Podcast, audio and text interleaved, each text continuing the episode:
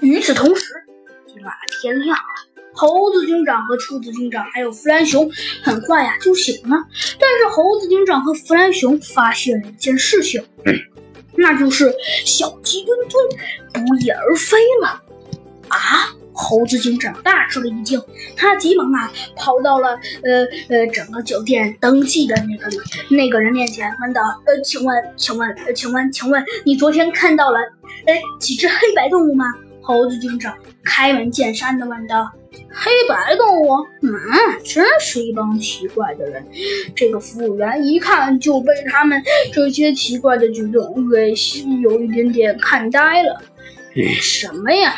的确，呃，不对，那你先给我一百块钱，我就告诉你。呃，呃，哦，好的。说着呀，猴子警长从兜里掏出了一百块钱，递给了服务员，问道：“呃，请问，请问？”只见那刚刚还沉着脸的那个服务员，现在立刻就喜笑颜开了。哎，好说好说。啊，昨天晚上呢是有几个人，不过那几个人嘛，他们说千万不要让我告诉你们，呃，告诉那只猴子他们的身份。然后他们昨天好像不知道为什么就突然走了，然后还带了一个大麻袋，不知道里面装的是什么。哦，是这样啊，猴子警长说道。呃，那请问，呃，你知道他们要去哪儿吗？他们要去哪儿？这个吗？这个，这个，只见呐，这个服务员说道：“ 如果我没记错的话，这个家伙好像不知道为什么，居然还告诉我们他要去哪儿。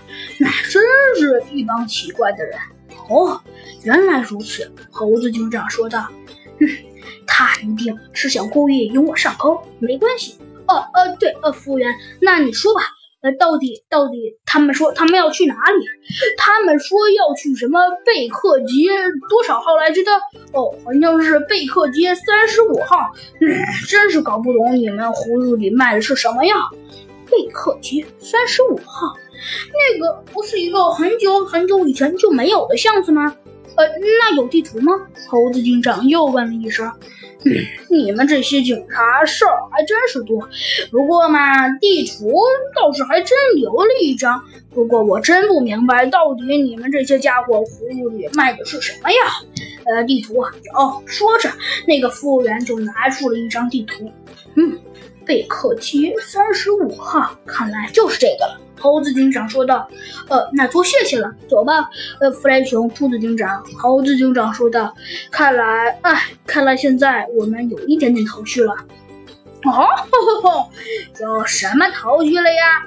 刚刚还愁眉苦脸的弗兰熊问道：“哼，弗兰熊，头绪嘛，呵呵。”猴子警长微微一笑说道：“那就是我们现在知道小鸡墩墩去哪里了。”啊，你说那只蠢到蠢到家的小飞机，但它去哪里了呀？嘿嘿，虽然弗兰熊表面上这么说，但是可以看出他对小鸡墩墩还是挺关心的。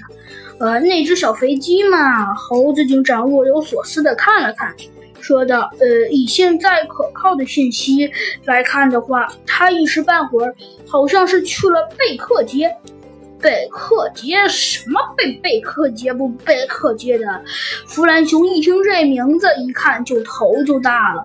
贝贝克街哪有这么土的名字？还贝贝克，还贝壳呢？呃呃呃，弗兰熊，可你看。